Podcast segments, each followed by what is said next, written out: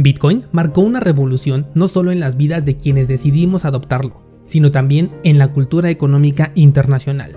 Fue el parteaguas para que Facebook propusiera un modelo económico global, sinónimo de libertad y soberanía para países que día a día se sumergen en una hiperinflación descontrolada. Es el primer instrumento capaz de poner a temblar a los gobiernos y bancos, simplemente porque jamás en la historia habían perdido el control de la emisión y distribución del dinero. Bitcoin es el génesis de una nueva economía mundial, un sistema basado en cadena de bloques, criptografía y control. En este futuro cercano que parece sacado de una distopía, las instituciones bancarias ya no solo van a tener el poder sobre la emisión del dinero, se convertirán en entidades con el superpoder de tomar el control de cada centavo que se mueva sobre la faz de la Tierra. Por eso, hoy vamos a analizar cuáles son los países más avanzados en esta carrera por el control, cuál es su visión a largo plazo y por último, vamos a analizar qué tanto le aporta la tecnología blockchain a la nueva economía mundial. Yo soy Daniel Vargas, fundador de cursosbitcoin.com y esto es Bitcoin en español. Comenzamos. Hoy es lunes 29 de junio del 2020 y estamos en el épico episodio número 100 de este podcast. Ya sé que si le agrego las cápsulas Bitcoin llevaríamos casi 160 episodios, pero hablando específicamente del formato original que dio origen a este podcast, este sería el episodio número 100, por lo que aprovecho una vez más estos primeros segundos del episodio para darte las gracias, sobre todo por la confianza que has depositado en estos proyectos, y me lo has hecho saber mediante las descargas del podcast, tu suscripción a cursosbitcoin.com y también mediante las constantes y ya casi diarias preguntas que me hacen llegar por diferentes medios. Por todo ello, muchas gracias. Hoy vamos a platicar sobre un tema que no es desconocido para ningún descentralizado. Tal como lo escuchaste en la introducción, hablaremos de las CDBC, que son las siglas de Central Bank Digital Currencies. Monedas nacionales, divisas que migran la economía tangible al mundo de los ceros y unos, un mundo económico completamente digital. Como Bitcoiner me encanta ver cómo una tecnología que nace para revolucionar la economía y ofrecernos una alternativa nunca antes considerada, no solo lo consigue con mucho éxito, sino también se convierte en el modelo de influencia para la economía tradicional. Seamos sinceros, sin Bitcoin esto no estaría sucediendo en este instante. Como lo sé, es simple, las nuevas divisas nacionales basan su existencia en la necesidad de evolucionar a la tecnología blockchain Incluso la Reserva Federal ha dicho que si Estados Unidos no piensa en una divisa nacional, se estaría quedando atrás en temas de innovación y adaptación. ¿Será esto real? Al final vamos a platicar de qué tan útil es realmente blockchain para estas divisas. Por ahora, el punto es reconocer que esta tecnología existía desde hace mucho tiempo, incluso antes de la existencia de Bitcoin. Sin embargo, nadie se había puesto a pensar en utilizarla, al menos no hasta que se le dio el éxito a Bitcoin, lo cual generó esa sensación de si a Bitcoin le funciona, también a nosotros nos tiene que funcionar. Tenemos que estar a ese nivel. Claro, que nunca lo van a estar. La pregunta es, ¿de verdad les va a funcionar intentar llegar al nivel de Bitcoin? Así que queda claro que la migración a la economía digital está liderada por Bitcoin. Aunque sus objetivos sean completamente contrarios, Bitcoin es la moneda que lidera esta revolución. Cuando hablamos de monedas digitales, una de las primeras que se nos viene a la mente siempre es la de China, sobre todo porque es una potencia, está entre los postulados para convertirse en el nuevo líder mundial y también por su lucha contra Estados Unidos en temas económicos y comerciales. Estos han sido tema de los últimos años. Pero existe un pionero de la adopción que todos conocemos pero pocos le dan el crédito que merece.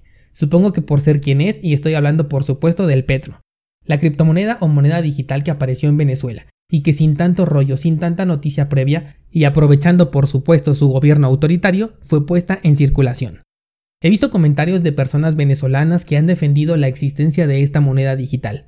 No me atrevo a formarme un juicio sobre estos apoyos porque la verdad desconozco si les fue de utilidad al menos en el corto plazo a estas personas que lo defienden, porque simplemente pudieron comprar sus productos de primera necesidad o cualquier otra cosa. Así que no voy a defender ni atacar a estas personas porque no sé si fue una necesidad real la que se cubrió o simplemente se trata de propaganda política. Lo cierto es que este primer intento de moneda nacional, que por cierto ningún país reconoce como válida, está en el registro de ser la primer moneda digital lanzada al mercado por un país. Curioso dato el que quedara en la historia que un país en el auge de su hiperinflación haya sido el pionero en algo como esto. Es posible que le quieras quitar méritos diciendo que no es una moneda que use blockchain o que no es una criptomoneda como tal o simplemente diciendo que es centralizada. Pero en realidad pregúntate algo, ¿las nuevas monedas que se están creando en este momento se van a diferenciar mucho del petro? Vamos a pensar por ejemplo en el yuan digital. Obviamente estas nuevas divisas van a ser digitales.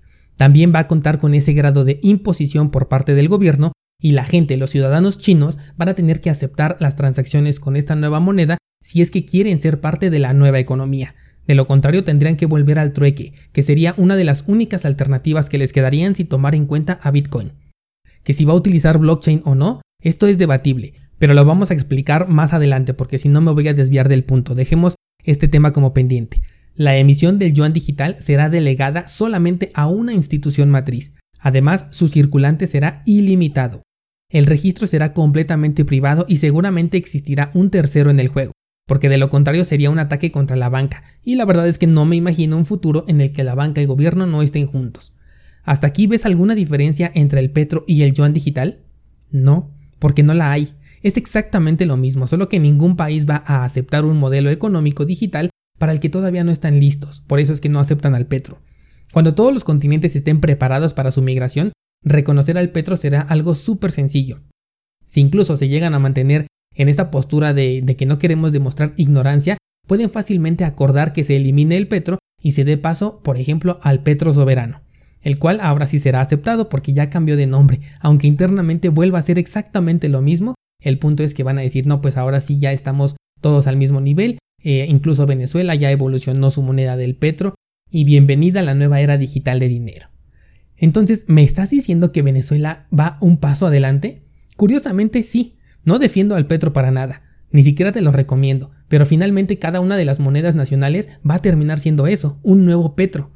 De hecho, me acuerdo que hace unos meses eh, grabé un episodio que se llamaba Los Petros, justamente haciendo referencia a esto. En estos momentos, no solo China está desarrollando su nueva moneda digital. La lista de países ya es enorme, incluso me atrevería a pensar en un desarrollo prácticamente global. Pero por mencionar aquellos que ya han confesado realmente estar trabajando en su propia moneda, tenemos el caso de Tailandia, obviamente China, tenemos a Suecia, Estados Unidos, Turquía, los Emiratos Árabes, eh, tenemos a India, Arabia Saudí, que por ahí de hecho ya anda rondando una, una criptomoneda. Eh, tenemos a Francia, tenemos Reino Unido, Rusia, muchos otros países ya están en desarrollo de sus nuevas monedas digitales. De las monedas que acabo de mencionar voy a destacar a Mr. Putin, esto en Rusia, porque este señor ha declarado que una moneda digital rusa no sería una criptomoneda, simplemente porque el término cripto alude a la descentralización de una moneda sin control, y eso no es lo que está buscando Rusia. Así que él ha sido muy claro que una criptomoneda, para ser una criptomoneda, tiene que ser descentralizada, tiene que estar fuera de los controles de los gobiernos y de las entidades bancarias. Vaya, por fin alguien coherente en este mundo y que al menos dijo las cosas como son. Si creamos una moneda será controlada y centralizada. Y sí, así van a ser todas, pero este señor al menos nos lo está diciendo de frente. China, Francia, Suiza son países que ya tienen en etapa de prueba a su moneda. Esta etapa puede tardar mucho tiempo, claro, menos que el anuncio de Ethereum 2.0, pero sí mucho tiempo. Ahora, desde el punto de vista bancario, ¿cuál sería el mayor de sus problemas? Desde mi perspectiva, el principal problema a solucionar es el envío internacional. Los bancos son lentísimos enviando dinero de un país a otro, y el cambio de divisas es mucho más lento que incluso si utilizas tu PayPal. Es por eso que cuando vieron la tecnología de Ripple les interesó y acuérdate que la tecnología es diferente a la criptomoneda, pero únicamente les interesó esta tecnología para poder experimentar y a partir de ese punto comenzar el desarrollo de una tecnología propia, una tecnología bancaria, porque jamás van a aceptar utilizar el token de una empresa privada. Para conseguir esta conexión entre divisas, el desarrollo se tendría que hacer bajo la misma estructura, una estructura económica global. No he visto hasta el momento ningún acuerdo de compatibilidad entre gobiernos y divisas, pero considero que sería un gran error, un error garrafal, comenzar una nueva economía sin llegar a solucionar este problema, porque de lo contrario no estarían haciendo ningún cambio significativo. Solo sería como un cambio de nombre, pero en realidad no estarían aportando nada a la economía, ni siquiera beneficio para ellos. Ahora, como una moneda global simplemente no es del interés de ningún país, mucho menos de las potencias, y esto nos lo han dejado bien claro con eh, la detención que le pusieron a Facebook, entonces tienen que pensar cómo van a eficientar las transacciones internacionales. En este punto en específico podría entrar blockchain. Este registro les permitiría tener una interacción peer-to-peer entre bancos y los que saldrían perjudicados serían Visa y Mastercard, porque ahora los bancos tendrían su propia red. Sí, sería una red mucho más lenta que la de Visa y Mastercard, pero funcional al menos entre bancos, porque ya para transacciones cotidianas sería ineficiente. Y si es ineficiente, llegamos al punto en donde nos llegamos a preguntar, entonces, ¿realmente necesitan una blockchain? Una blockchain, una cadena de bloques, ayuda a que tus transacciones se realicen sin intermediarios y sin problemas de doble gasto. Ninguna divisa tiene el problema de doble gasto. ¿Por qué? Porque tienen un intermediario que es el banco. Por lo tanto, al igual que la gran mayoría de criptomonedas, los bancos no necesitan una blockchain. Incluso me atrevo a pensar que una blockchain podría ser hasta menos eficiente que una bien gestionada base de datos profesional. Este es el gran problema de que se haya puesto erróneamente a blockchain por encima de Bitcoin y que de aquí muchas personas estén confundidas con cuál es la verdadera tecnología. Entonces, ahora sí, retomando lo del Petro. Te voy a hablar con términos especulativos porque eh, creo que ni siquiera se sabe si el Petro tiene o no una blockchain. Primero se dijo que iba a ser un token que correría en la red de Ethereum, luego dijeron que se iba a cambiar a la red de NEM y finalmente creo que terminó siendo solo una base de datos en Excel. Pero bueno, el punto es que si el Petro no está en la blockchain, no pasa nada. Es perfecta porque la blockchain no se ajusta a las necesidades de una divisa nacional. Y no sé cuánto tiempo tarden los demás países en darse cuenta. O tal vez sí lo saben, pero lo van a utilizar simplemente para vender el paso hacia el futuro. A ningún país le sirve utilizar la blockchain en sus transacciones. Si se dan cuenta de esto y simplemente gestionan una divisa digital parecida a las que ya tenemos, entonces serán ahora sí 100% iguales que el petro, que es el único punto que habíamos dejado flotando hace un momento. La única razón para querer modificar el sistema que tenemos es para eficientar los intercambios internacionales y obviamente para tener un control total. De lo contrario, basta con que eliminen el efectivo y utilicemos las tarjetas de débito como efectivo únicamente y que activen obviamente los pagos con códigos QR, algo súper sencillo porque incluso ya lo manejan, por ejemplo, empresas como Mercado Pago. Con esto ya tienen completamente el control de todo el dinero que esté circulando y no necesitan una cadena de bloques.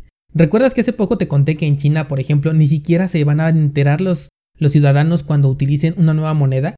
Y esto es porque el cambio es tan insignificante que con una simple actualización de tu aplicación móvil, ya estás con eso dentro de la nueva economía. Para la economía tradicional, es decir, la de nosotros a nivel mundial, el sistema que se maneja es demasiado eficiente y no te lo estoy diciendo desde el punto de vista del consumidor, sino desde el punto de vista del banco. Para ellos les sirve. Permite miles de transacciones por segundo mientras sean transacciones locales. Nuevamente su punto de fallo vuelven a ser las transacciones internacionales y los cambios de divisa. Si no llegan a resolver esto, están simplemente perdiendo el tiempo diciendo que están investigando cómo migrar a una tecnología que ni siquiera les sirve, no la necesitan y puede resultar hasta peor que lo que ya tienen en este momento. La única forma en que blockchain podría serles de ayuda es si quisieran eliminar a la banca. Un escenario que sería bastante interesante, considero. O sea, interesante pero no bueno, porque le dejaría el control al gobierno y estaría quedando fuera toda la Reserva Federal, las casas de moneda, bancos centrales e incluso Visa y Mastercard, todos ellos quedarían fuera. Pero la historia nos ha enseñado que ni siquiera los presidentes están por encima de las instituciones que emiten el dinero. Con el ejemplo de Kennedy quedó bastante claro. Si no te acuerdas, este candidato estaba buscando crear un dólar que estuviera respaldado por reservas reales, reservas físicas, y dejar de lado a la Reserva Federal. Este es el motivo principal de su muerte. Mandaron recolectar todos los pocos dólares nuevos que se pusieron en circulación y lo que ya se tenía impreso pero no se había distribuido, lo mandaron destruir para que el dólar que conocemos hoy en día siga existiendo. Hay también un país africano, este sí no recuerdo qué país es, pero vive bajo el control de Francia. Este país quiso sacar su propia moneda. ¿Y qué pasó? Que el presidente de este país también murió, porque la cadena de mando dice que aquel país que tiene el control del dinero tiene el control del país, pero nos falta un eslabón anterior. El que tiene las armas tiene el control del dinero. Así que en el escalafón tenemos las armas, el dinero, el país y los ciudadanos. Por eso es que estoy muy convencido de que no van a dejar a la banca fuera. Si no hacen esto, seguiremos teniendo un tercero involucrado en las transacciones. Y si se tiene un tercero, la blockchain simplemente es un estorbo más, un recurso completamente inútil. No importa cómo nos quieran vender las nuevas monedas digitales. Finalmente terminarán siendo una shitcoin más que comparte exactamente el mismo destino que cualquier divisa circulante hoy en día. Para cerrar este episodio te invito a realizar un ejercicio. Compara cualquier divisa en un marco temporal de un mes con el oro, y así como veas el gráfico de la moneda que sea, ese es el destino compartido que tienen todas las divisas nacionales, aunque ahora sean unas divisas digitales, sin importar si tienen o no una blockchain.